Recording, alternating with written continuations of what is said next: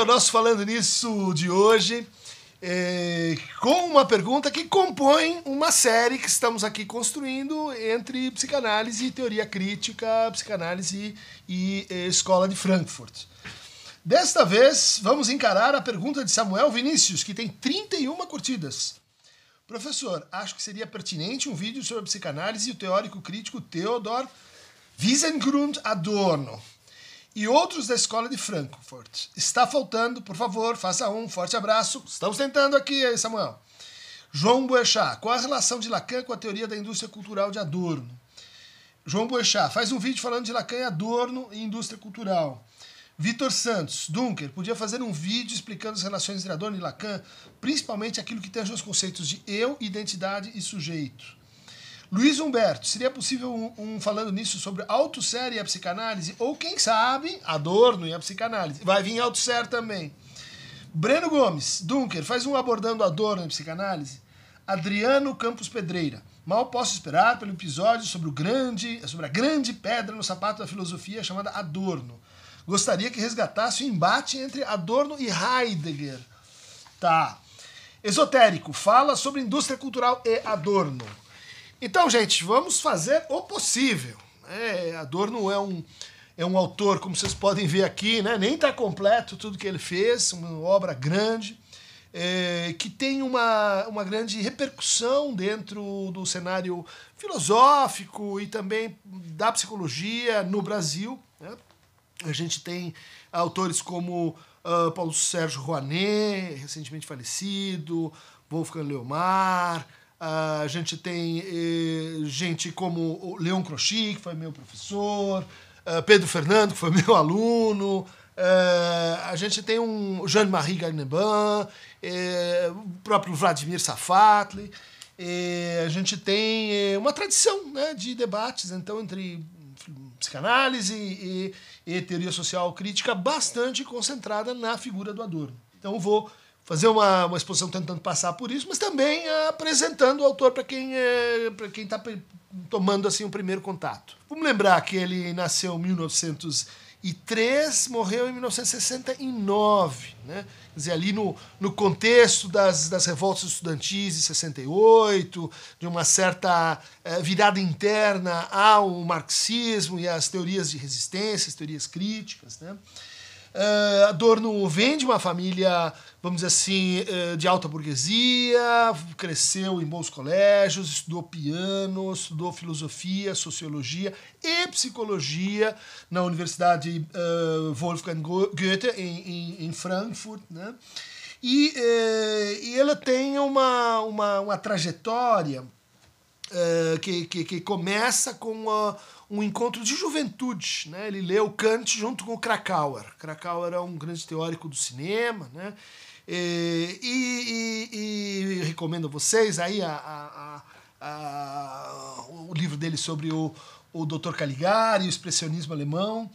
E, destaco isso porque já nesse encontro a gente tem os, os três elementos que vão compor a constelação do pensamento adorniano. Um é, é a tradição crítica começa com Kant, né?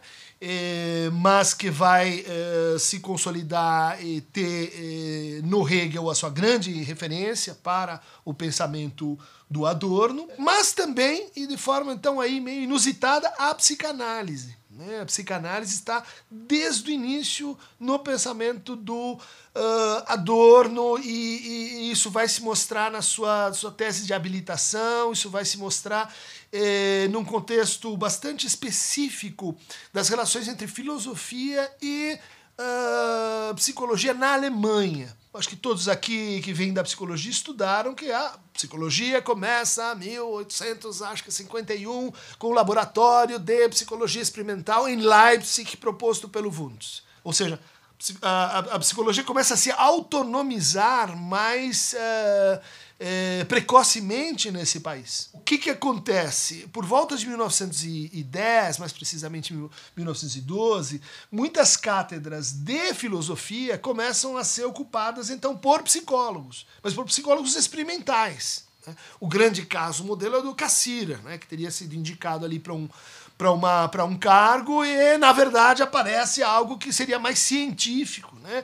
É, que é a psicologia, então, experimental, batendo de frente com a, com a filosofia na, na, na, na disputa da, da, da, das disciplinas e dos histórios simbólicos eh, das universidades alemãs. Então, uh, vamos pensar em 25, né, 13 anos, 15 anos mais tarde, o Adorno está aí na uh, Faculdade de Filosofia, às voltas com essa grande problemática, com essa grande tensão. Né? Teve até um manifesto, cento e, 112 filósofos dizendo: ah, não queremos a psicologia aqui, nós vamos estudar idealismo alemão, escola de Marburgo, não uh, tomamos os psicólogos como invasores. O que, que ele aparentemente eh, encontrou então na sua formação? Essa tensão e, e, o entendimento de que essa briga devia-se ao fato de que os filósofos alemães estavam interpretando a psicologia como uma disciplina, como uma disciplina de aspiração científica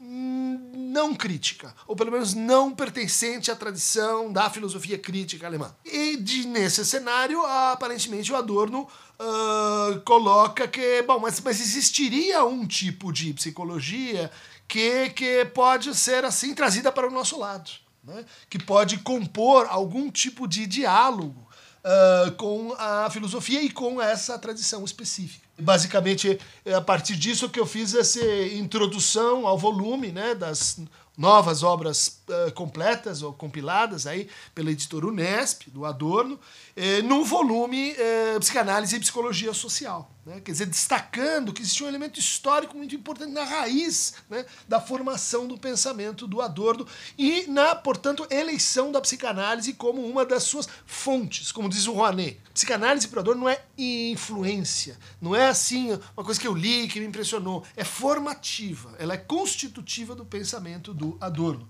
Ainda que, como pensamento crítico, o que ele vai fazer? Ele vai criticar o Freud, ele vai criticar o Hegel, ele vai criticar todos aqueles que serviram para ele uh, pensar o que ele está uh, pensando. Essa, essa é a regra nessa, nessa linhagem. Né?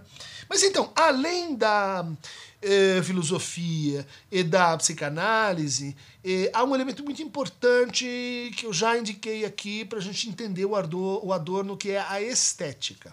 A experiência estética, ela não vai ser só assim uma, uma espécie de objeto, né, como se o Adorno fosse comentar a história da arte, mas ela vai também ser um elemento constitutivo do seu pensamento, uh, principalmente quando a gente pensa em algumas teses básicas do Adorno, como a primazia do objeto, como a ideia de que os conceitos eles são uh, uh, experiências no tempo.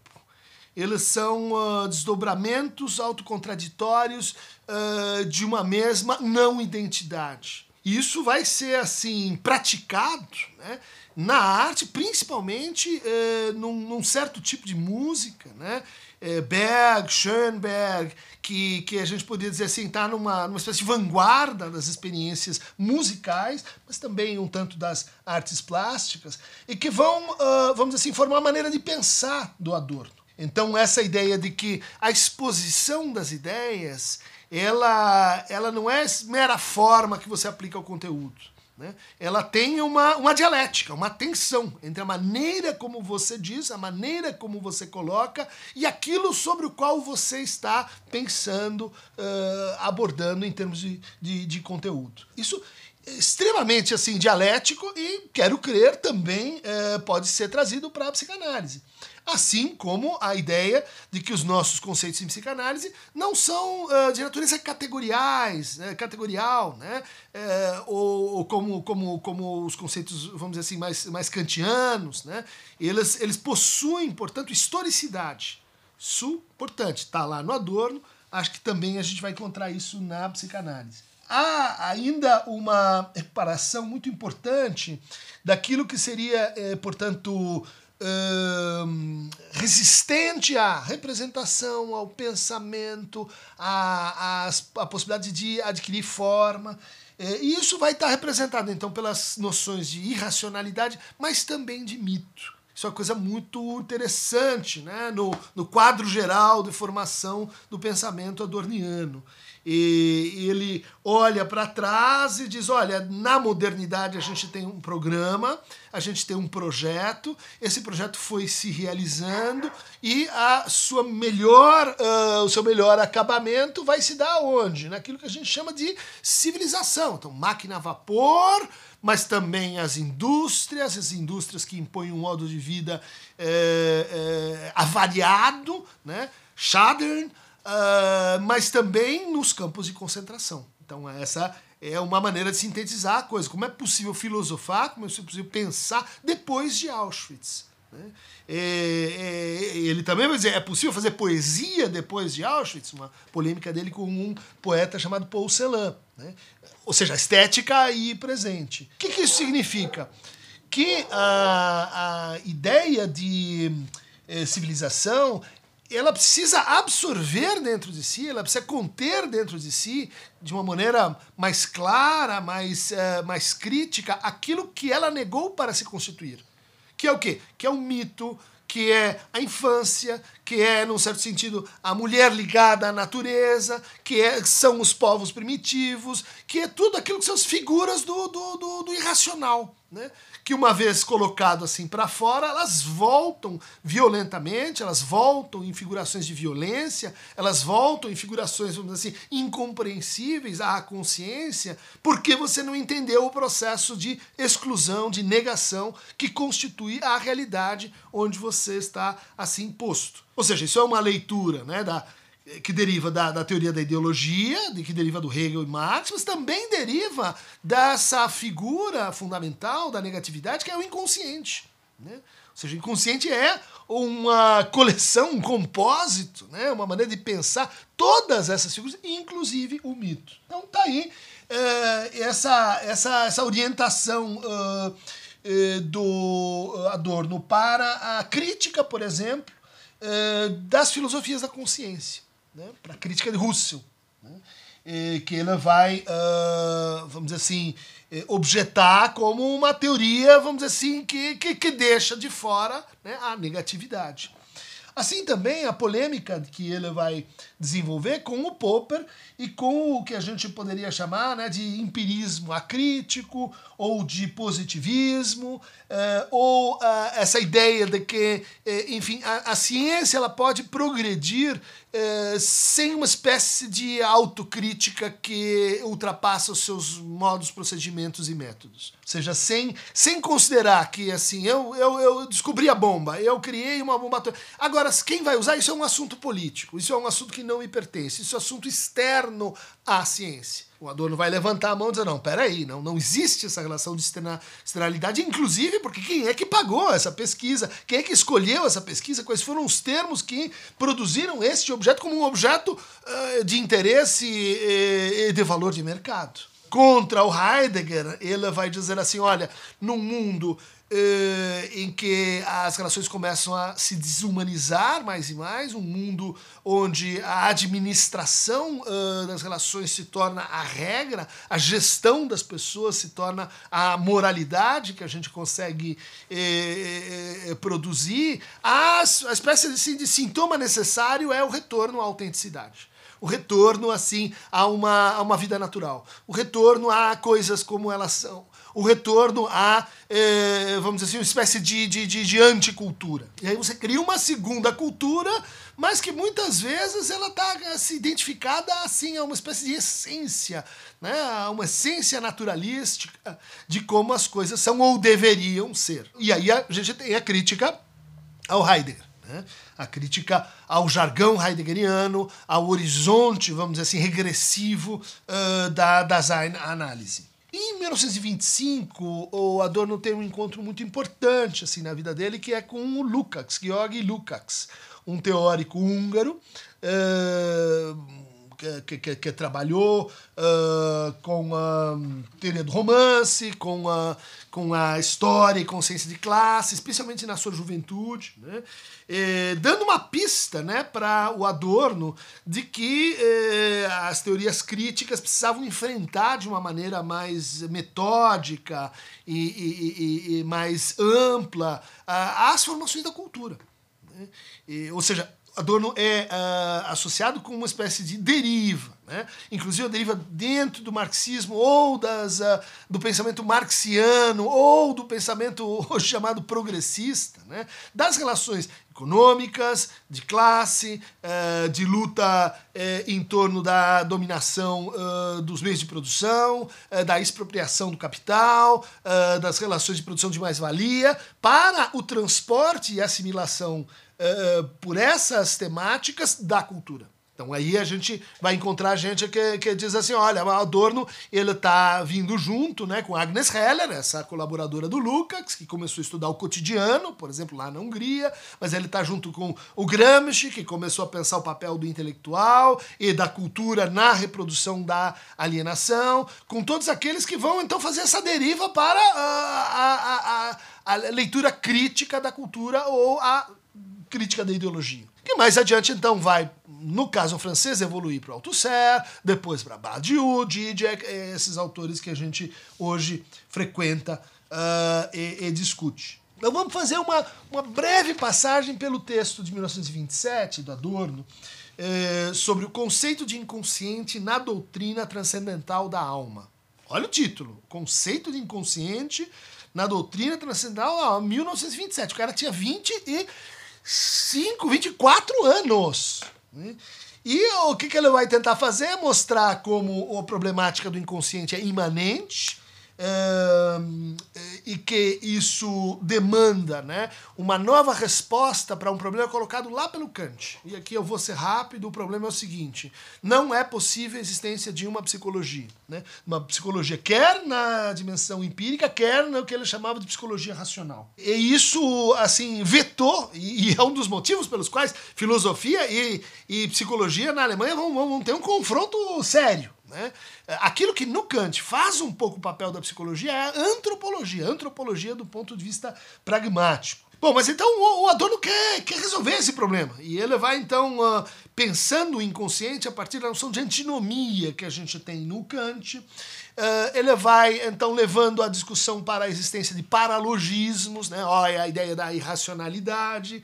Ele vai uh, comparar isso então com problemas na, na doutrina transcendental da alma no Kant, ou seja, não só na razão prática e na razão teórica, mas naquilo que vamos dizer assim unifica as modalidades da razão em Kant.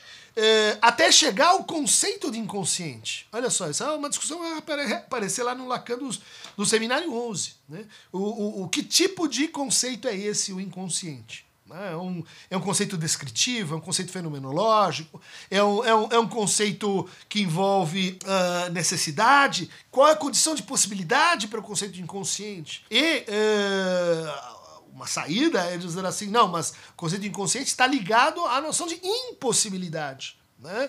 Uh, ou então a noção lógica de contingência.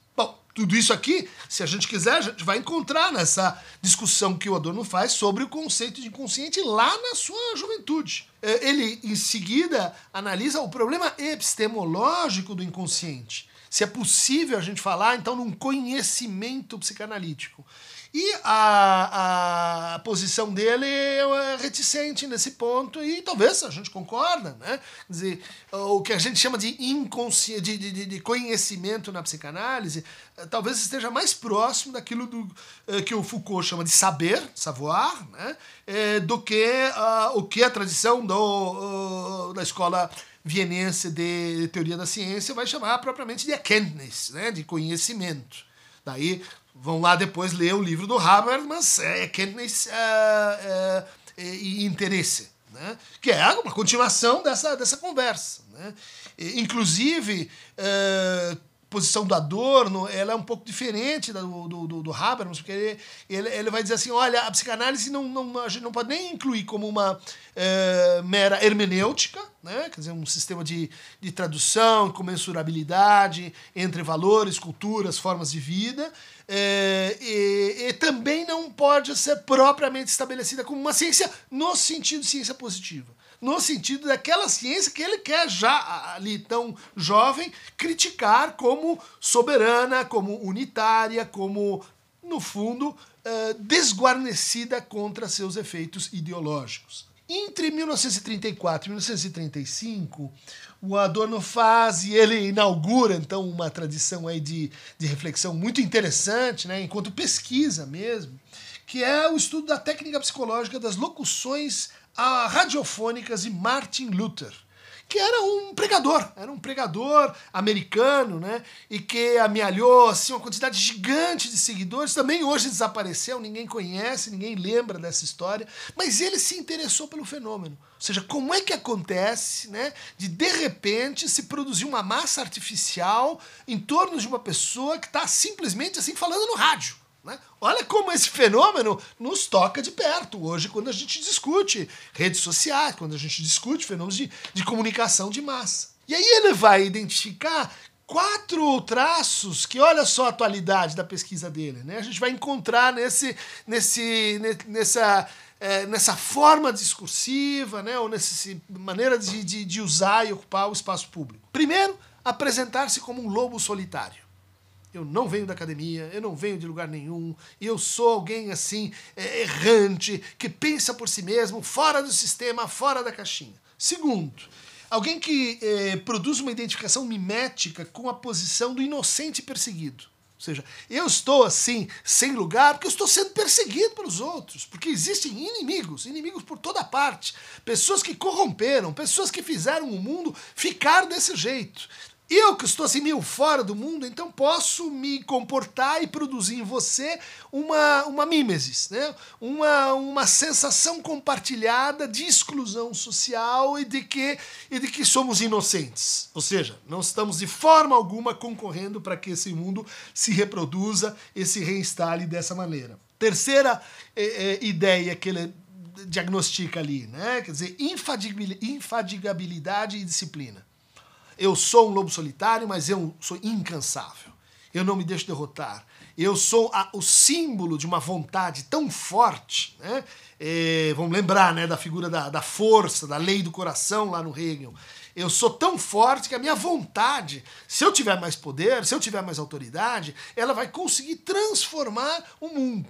Transformar o mundo a partir do que? De um indivíduo. Olha lá o que, ele está pensando. Relação entre o social e o indivíduo e como a formação de indivíduos depende de ocultamento de relações de poder e produção de situações de autori autoritarismo e totalitarismo. O último traço é de que esse personagem ele se apresenta como um mensageiro. Ou seja, eu, eu só falo através de uma força maior. Né? Eu, eu sou um, um pequeno grande homem. Essa é a expressão que, que ficou consagrada aqui. Né? Que é aquele, que é aquele pessoa comum. Que é aquela pessoa que é, o, que, é o, que é o tio do churrasco, que é a tia do WhatsApp, que, que, que tá em qualquer lugar e que de repente ele começa a falar por essas pessoas e produzir identificações miméticas e produzir uh, essa moralidade que vai dizer o Adorno, está na origem uh, dos totalitarismos europeus da década de 30. Né? Que ele está querendo entender, explicar, pensar ali junto com, uh, com a acontecência da coisa. Então ele emigra, vai para os Estados Unidos, eh, onde fica de 37 a 1949 eh, passa um tempo em Berkeley, onde ele faz uma, uma pesquisa muito importante, outra pesquisa, vamos dizer assim, empírica, né? É, com, com a ajuda de outros pesquisadores, né? Mas ali ele vai pesquisar a personalidade autoritária. Né? Um texto publicado em 1950, onde, bom, a partir de escalas, a partir de entrevistas, ela vai chegar bom, a um processo uh, bastante complexo, é um, é um livraço, né? essa pesquisa que eu acho que precisaria ser repetida, repensada, é um modelo para pensar pesquisa crítica empírica. E ele chega lá, na, então, na sua famosa escala F, né? que é a escala do fascismo, onde vai descrever uh, personalidades que estão mais assim alinhadas mesmo com esse, com esse regime político. Né? Personalidades que apreciam a violência, que gostam da crueldade, que têm pouco valor à experiência humana individual, uh, que, que, que estão assim focados em uh, um certo heroísmo, a partir do qual eu posso assim desprezar minha própria vida em nome da causa, eu posso matar em nome da causa, posso ser morto em nome da causa. Enfim, ele vai descrevendo ali uma série de, de, de traços, de características, né? Mas sem nunca cair nesse erro, quer dizer assim, olha pessoas dessa orientação política têm necessariamente essa compreensão psicológica, essa personalidade. Né? É o contrário que ele faz. Né? A personalidade autoritária ela é, organiza, ela orienta certas plataformas políticas, mas nem todos que estão nessas plataformas políticas podem ser então é, revertidos, né? podem ser é, então é, colocados ao lado dos tipos de personalidade que ele descreve. Ainda nos Estados Unidos, ele se depara com um fenômeno assim importante, que é a mutação que a psicanálise encontrou quando saiu da Europa. Né? Muitos psicanalistas foram eh, forçados a emigrar, outros morreram em campos de concentração, vários foram para a Inglaterra, muitos foram para os Estados Unidos. Chegando nos Estados Unidos, encontraram muitas dificuldades, porque, por exemplo, muitos não médicos não podiam praticar psicanálise, precisavam fazer um curso de medicina. Outros tinham dificuldades para se encontrar uma posição como, como professor, para se, se manter. E, ademais, essa chegada desse jeito eh, colocou uma necessidade imediata de compor a psicanálise com as teorias locais em curso, com a psiquiatria em desenvolvimento, né, do Adolf Meyer, uh, com a psicologia pragmática uh, de, de, tradição americana, desde William James, com a, a psicologia comportamental do Wundt, depois do Skinner, com a, a antropologia psicológica americana de Ruth Benedict, de, da escola de Palo Alto, do, do Bateson, uh, e, e, todo um movimento que uh, o Adorno olha para aquilo, olha para essa teorização, Karen Horney, Eric Fromm, que tinha sido, uh, enfim, amigo, colaborador dele lá na escola de Frankfurt, antes da imigração, e ele diz, olha, essa psicanálise revisada, essa psicanálise que agora está servindo para uma espécie de adaptação social, para a produção de, de conformismo, essa psicanálise que uh, vamos dizer assim, não está mais sendo tão reconhecida do ponto de vista teórico, mas principalmente do ponto de vista da psicoterapia, da, da, da psicanálise enquanto prática. Isso está claramente aparecendo como uma ideologia. Uma ideologia eh, da adaptação, da conformidade, e que eh, funciona né, a partir desse paradigma, vamos dizer assim, chamado culturalismo. É a ideia de certa forma, óbvia, necessária, importante, de que uma teoria feita numa cultura tem que ser assim repensada quando ela chega em outra cultura. É o que o nosso Roberto Schwartz chama né, de é, ideias fora do lugar, é, ideias no lugar. Né? É, como é que a gente dialoga entre tradições, culturas, línguas, sistemas de pensamento diferentes. E a solução, então, mais simples, mais óbvia, é dizer assim: vamos renovar né? Então vamos. O, Freud falava em, em, inveja do pênis, pênis night, vem a Karen Horner e diz: Isso está errado. Então não, não existe é, nenhuma inveja do pênis e nós, nós vamos pensar as relações é, é, de gênero de, de uma outra maneira que o Adorno diz, mas essa outra maneira está parecendo com aquela outra velha maneira. Né?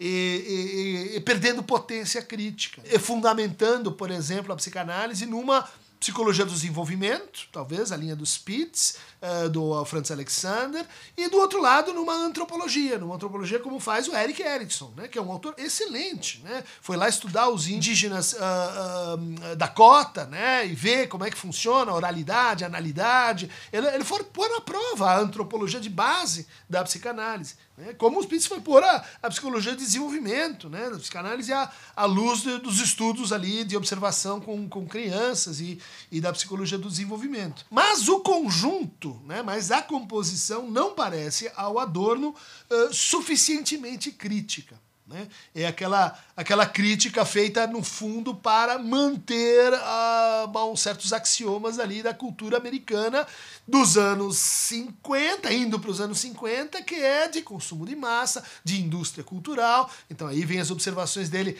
uh, falando mal do jazz, falando mal do, uh, do blues, falando mal do, do, do, do rock incipiente, essa, essa música que está atraindo, de certa forma, padrões europeus. Bom, mas certamente o texto texto mais conhecido e que eu recomendo a vocês para começar essa conversa, do Adorno aí, escrito em colaboração com Max Horkheimer, na escola de, de, de Frankfurt, é dialética do iluminismo. Né? Então ali são um conjunto de artigos, né? É, Justin Juliette, é, a indústria cultural e, e esse artigo uh, muito lido sobre sobre esse grande herói moderno. Olha a presença do Lukács aí, né? Esse grande herói moderno revisitado que é Ulisses, né? Que é um herói melancólico, um herói dividido, uh, múltiplo e que se define pela o quê? Pela astúcia, pela estratégia, pela capacidade de sobreviver, de tomar riscos. E o Adonis vai ser um homem burguês, um herói que faz a sua própria história, né? Que, enfim, é dono da sua própria narrativa, amarrado à sua própria vontade, é um herói que se define pela capacidade de autocontenção, pela disciplina, né? Poupe hoje, gaste amanhã, não se deixe levar pelas paixões, é, lide com a contradição, a base né, do autopoliciamento. Então é Ulisses que ele pede para os marinheiros amarrarem ele no mastro quando eles vão passar perto das, do, dos rochedos onde estão as sereias, e assim ele pode escutar as sereias, mas não assim se deixar levar por elas. Olha aí a, a figuração, então, da noção de mito, né? Quer dizer, um mito grego usado para pensar a modernidade naquilo que ela tem assim do seu subterrâneo. Olha aí a ideia do, do herói, né? O, a teoria do romance, do Lukács. É, olha aí a ideia daquele que dialeticamente fracassa ao triunfar.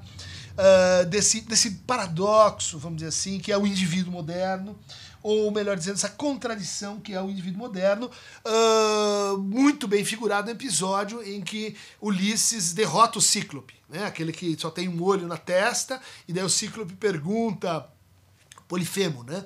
Uh, quem é você? E o Ulisses responde, Ulisses, que quer dizer ninguém. Olha só, o indivíduo moderno, ele tem astúcia, ele resolve problemas, ele engana o outro, mas se fazendo de ninguém né?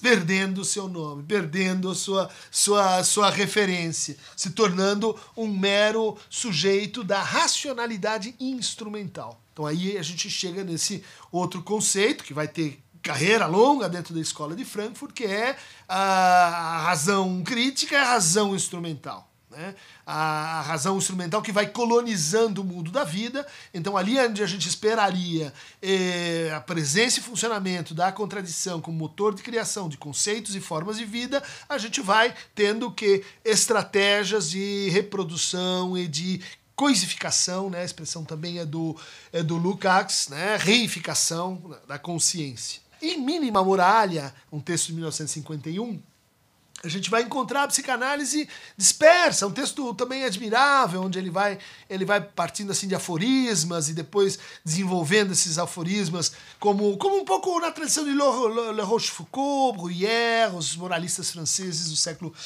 XVI e XVII. Né? E ali a gente encontra uma afirmação que é: se algo como uma psicanálise da cultura atualmente prototípica fosse possível, se a absoluta dominação da economia não zombasse de cada tentativa de esclarecer a situação atual através da vida anímica das suas vítimas, olha lá, transformar problemas sociais em problemas individuais. E se os próprios psicanalistas não tivessem feito um juramento de fidelidade a essa mesma situação, ou seja, de só olhar para os problemas individualizados, né, locais, interiorizados eh, no indivíduo, na forma indivídua, eh, se os analistas não tivessem feito um juramento de fidelidade a essa mesma situação há muito tempo, então tal investigação deveria ser capaz de mostrar que uma normalidade própria do nosso tempo é a doença.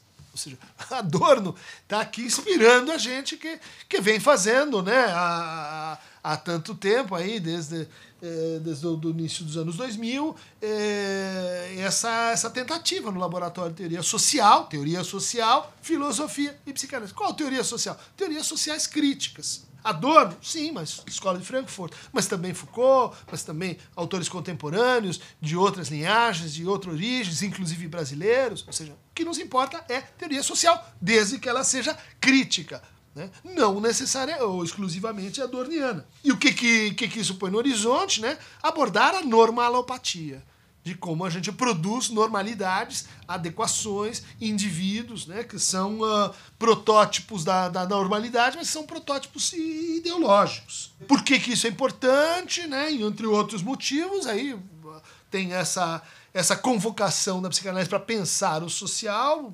partir eh, mais agudamente dos últimos anos, né?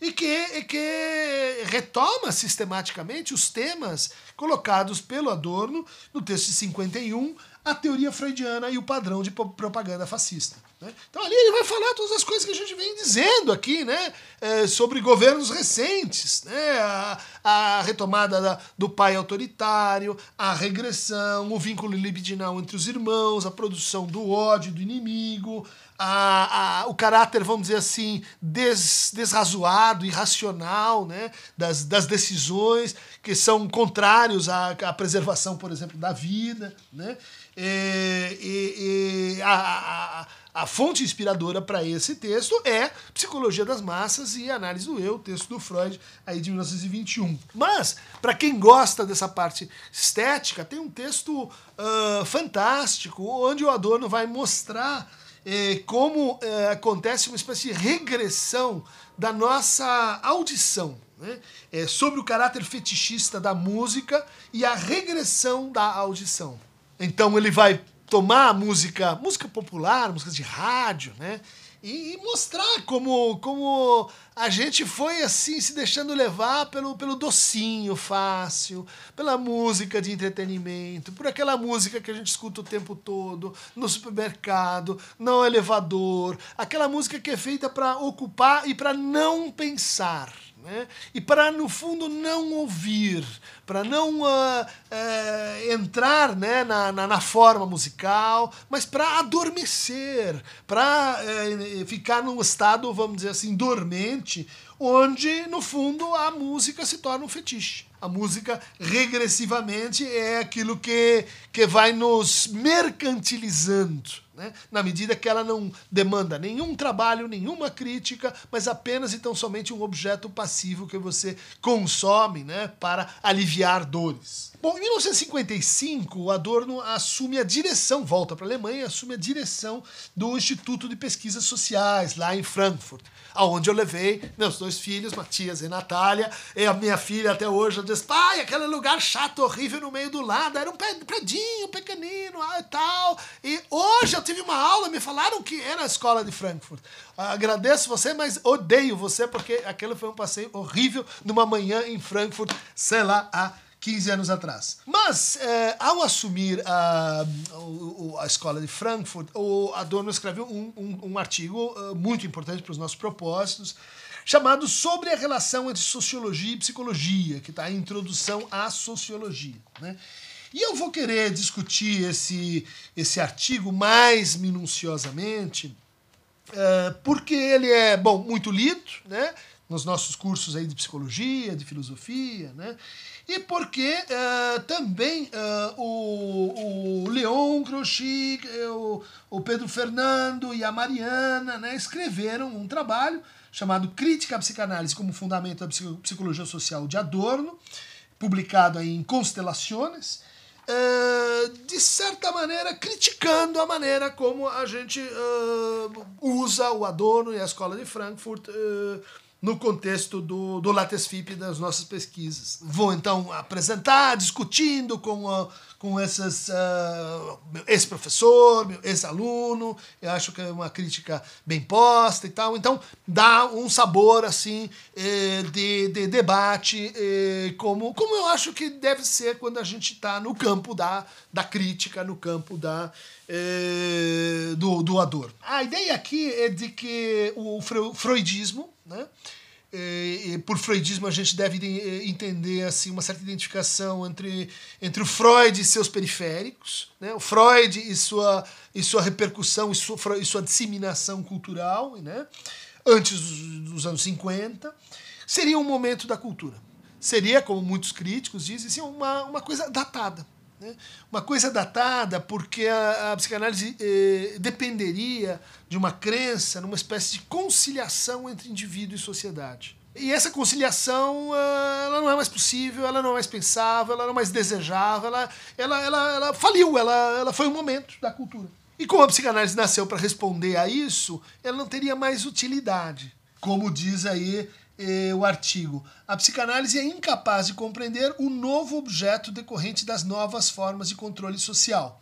como também ela precisaria estar ligada a uma teoria da sociedade.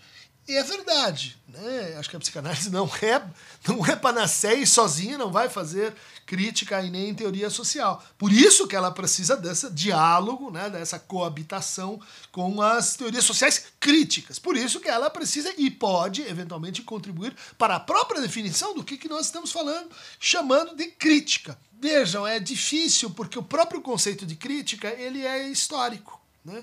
Então a gente não pode é, ter o um monopólio da crítica. Não pode dizer assim, olha, eu li Adorno, está embaixo do braço, então agora eu estou praticando crítica. Não, porque Adorno em 1969 morreu, uh, Lacan também em 81, uh, França, Alemanha, é, não é assim que a gente pensa a crítica. A crítica. É circunstanciada, ela envolve, portanto, um conceito, como eu já falei aqui, no tempo. Então é difícil dizer ah, a psicanálise está então concernida para aquela época porque ela, porque ela não conseguiu uh, se transformar. Né? Todos os conceitos que o, que o Adorno elogia na psicanálise, eles, eles se tornaram inúteis e não deixaram resíduos e não se deslocaram e não adquiriram novas formas. Uh, os conceitos são históricos, mas esse não, esses da psicanálise não. Me parece uma argumentação um pouco anti-adorniana, né? Referir-se a um objeto desprovido da sua historicidade e negando que a psicanálise ela mesma possui uma historicidade, possui um desenvolvimento, o desenvolvimento que mais nos toca aqui, existem muitos outros, né? mas o que mais nos toca é a renovação crítica da psicanálise por Lacan nos anos 60 e, bom, outras tentativas de renovação, inclusive o debate contemporâneo está bastante animado por isso. Como é que a gente realinha, recoloca a psicanálise em acordo com isso que o Adorno viu lá atrás. Mas que lá atrás é lá atrás. Né? também não, não, não é muito crítico imaginar que a gente já vai, então corta lá atrás, começa de novo que vai dar certo. E isso aí é ideologia, hein, gente? Isso aí é, é, é, é, é cortar as coisas jogando jogando aquilo que tornou possível você dizer o que você está dizendo fora e te colocando assim, falando a partir do, do vazio, do nada, ou da sua própria inconsistência e reificação do ponto de vista da crítica histórica. Porque a psicanálise seria, no fundo, incapaz de autocrítica. Ela seria incapaz de absorver as objeções do Adorno. Né? E, é isso que eu vou então ah, perseguir aqui no artigo, as teses né, de, de, que, de que isso realmente é verdadeiro. Por exemplo, ah, de que, portanto, a psicanálise seria falsa a priori e que a crítica do Adorno ao Freud, que existe, é muito importante, muito interessante, ela é uma crítica de tipo uh, destitutivo, ou seja, fora do jogo. E não uma crítica, como eu quero crer, estou defendendo aqui, uma crítica é, constitutiva. Dizer, o que é ler um autor? É criticá-lo. Né? O que, que, é, que, que é tomar um autor como, como uh, parte do teu pensamento? É criticá-lo. Né? A gente que perdeu a noção do que, que quer dizer crítica, identifica crítica com cancelamento, crítica com uh, põe para lá, crítica com queima fora. Isso é Inquisição, Idade Média, isso não é crítica. O, a crítica do Adorno ela, ela tem dois níveis. Um nível é a, o conceitual, teórico, o outro é a psicoterapia, que a gente já viu, assim, né? Quando ele olha para a psicoterapia pensando na psicanálise nos Estados Unidos, nos anos 50, ele diz: isso é ideologia, resignação, conformismo, não tem volta, não tem salvação. E aí a gente vai entrar no seguinte, porque ela é uma, uma psicanálise do reforço do eu, da valorização do eu, do transporte das propriedades do indivíduo inacabado para o eu que precisa se desenvolver, é, da atribuição ao eu de propriedades como autonomia, independência, que ela não pode possuir se a gente olhar para a história né, do indivíduo enquanto uma figura uh, da, da, dos modos de subjetivação na modernidade. Então tem uma, tem uma, uma contracrítica que diz assim, mas o, o Adorno nunca falou do Lacan. Ele só falou do Lacan uma vez, num texto publicado póstumamente, onde ele diz: ah, o Lacan é muito influente, assim como Levi-Strauss, na sociologia uh, contemporânea. Mas eu vou dar um curso sobre isso, mas morri antes. Gente, não é porque o sujeito não citou né? Estavam vivos, ele não citou, quer dizer que não, impo não importa, não interessa. Né? Não é por isso, tem que ver o conceito. Se o conceito é homólogo, se o conceito está fazendo a mesma função, se, se as críticas elas são uh, paritárias ou não. A primeira, primeira topos aqui da crítica é de que uh, a psicanálise seria uma teoria do sujeito sem sujeito, né? ou uma uh, subjetividade não liberada nesse sentido, basicamente, o que o Lacan está propondo. Né? Uma, uma teoria do sujeito liberada da, liberado da subjetividade, né? é uma teoria do sujeito que não se reduz ao eu, uma teoria do sujeito que nasce da o que? Experiência de alienação, uma teoria do sujeito que lida e depende de uma mediação que é a linguagem, uma teoria do sujeito que fala do sujeito em divisão, em contradição, em relação ao negativo, uma teoria do sujeito que eh, coloca eh, na primazia o objeto e a sua negação. Então, todos os, os quesitos adornianos são preenchidos pelo programa de Lacan. Pode ser que ah, você vai lá e diz, ah, não, não resolveu muito bem esse programa, mas que há uma homologia, eu acho muito difícil dizer que não. A psicanálise, então, voltando aqui à crítica, deixa de se voltar para o indivíduo. O conceito de eu é dialético, psíquico e não psíquico. Bom, exatamente como Lacan foi argumentar, foi tomar lá do Valon, depois do Hegel, depois do Hipólito, depois do Kojève, uh, a ideia de que o conceito de eu é um conceito dialético. Né? Isso significa que ele, como está sendo dito aqui, só que para criticar, né?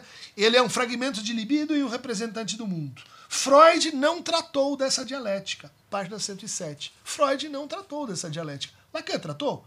Vamos lá ver o texto. Ao eu, segundo Freud, resta apenas transformar a realidade ou retroceder novamente sobre o isso. Né? De fato, isso é uma, uma leitura possível do, do, do Freud, uma, uma leitura redutiva né? do próprio Freud. O narcisismo e Édipo seriam modelos para a psicanálise. Modelos que seriam históricos e invariáveis. E com isso, Freud estaria generalizando um tipo social, um tipo social ideal, que é o homem burguês. O que, que diz o Adorno? Existe ou existiu um domínio pátrio psicanalítico, com evidência específica. Quanto mais a psicanálise se distancia dele, tanto mais suas teses são ameaçadas de superficialidade e do sistema delirante. Olha que fineza. Ele está dizendo, sim, a psicanálise e o complexo de Édipo e o narcisismo, seus dois operadores fundamentais, dois míticos, vamos lembrar, ela depende do sistema que ele chama aqui de pátrio, que a gente diria assim, patriarcal.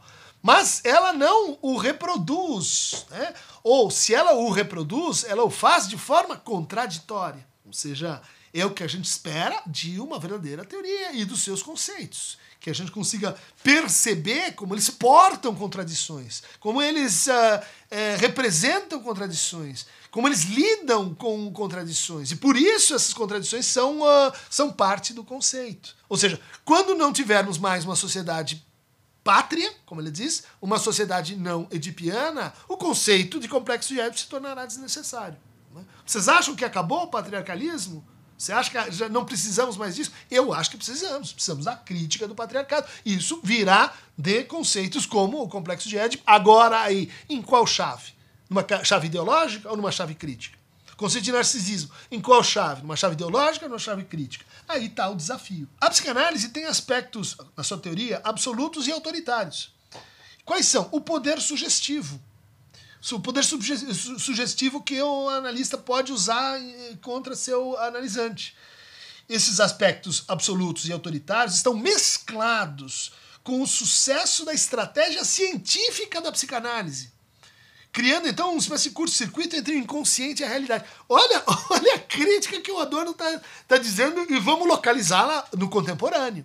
Ele está dizendo a estratégia científica da psicanálise é bem sucedida. Hoje a gente vai dizer que não sei, mal, talvez possamos voltar a esse debate, mas ele foi esquecido, os analistas se demitiram dele, a gente não, não confia mais nessa ideia, a gente acha que a gente faz uma outra coisa, muita gente acha isso, outros não e tal. E isso está mesclado, né? quer dizer, isso é o positivo. Isso está mesclado com o aspecto negativo que é, que é a metafísica, que é, é a reprodução de padrões de poder e dominação, que é esse aspecto absoluto e autoritário. Né? Isso geraria um curto-circuito entre inconsciente e realidade. E daí a coisa segue para Uh, olha, na primeira tópica, o Freud não dá espaço para o irracional. Na segunda tópica, ele orienta as coisas para uma imagem analítica da vida correta, da harmonia entre instâncias. Qual que é o problema?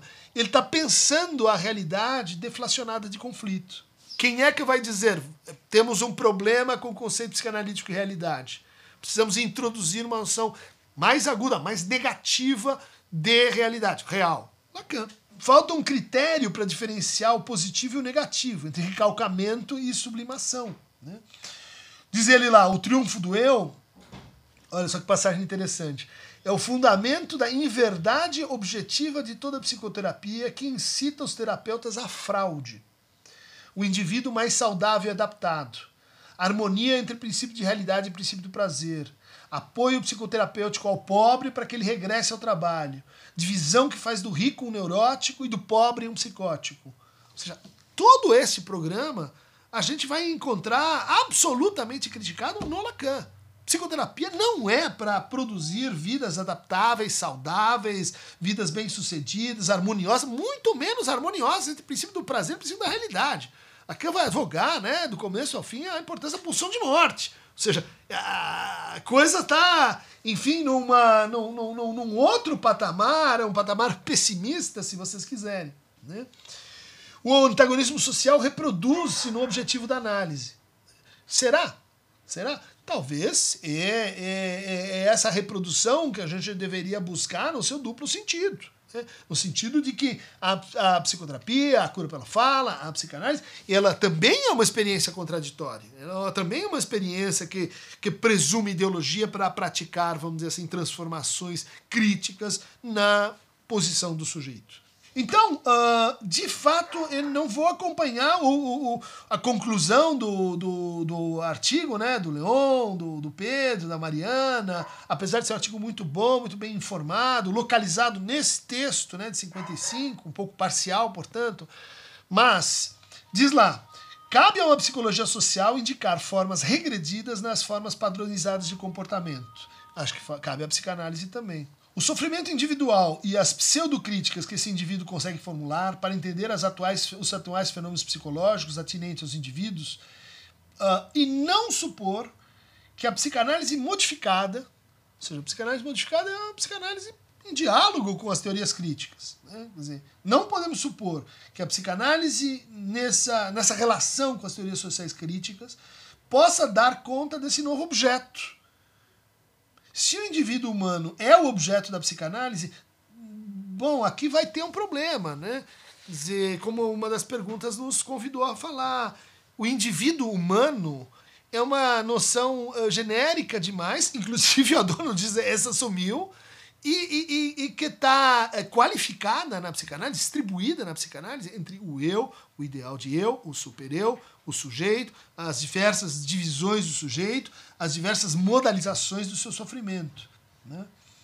Então, se o indivíduo humano é o objeto da psicanálise, se ele não existe mais, o indivíduo humano não existe mais, quer dizer, ele ficou datado lá né, no, no momento em que o indivíduo e a sociedade podiam se conciliar. A psicanálise só pode existir como ideologia afirmação de um objeto que não existe. Né?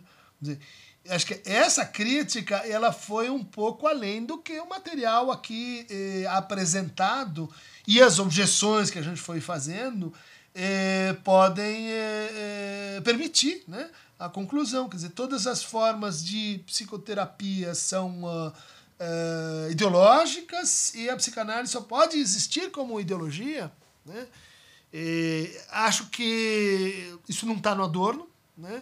Acho que a, a posição do Adorno é um pouco como a do Foucault. Muita gente lê o Foucault na barbárie. Né? É o crítico da psicanálise, a psicanálise, a verdade, o Édipo, etc. Não, não, não percebe que a psicanálise é um, é um conjunto muito diverso e disperso de ideias de autores e que você tem formulações mais críticas e formulações mais ideológicas. Né?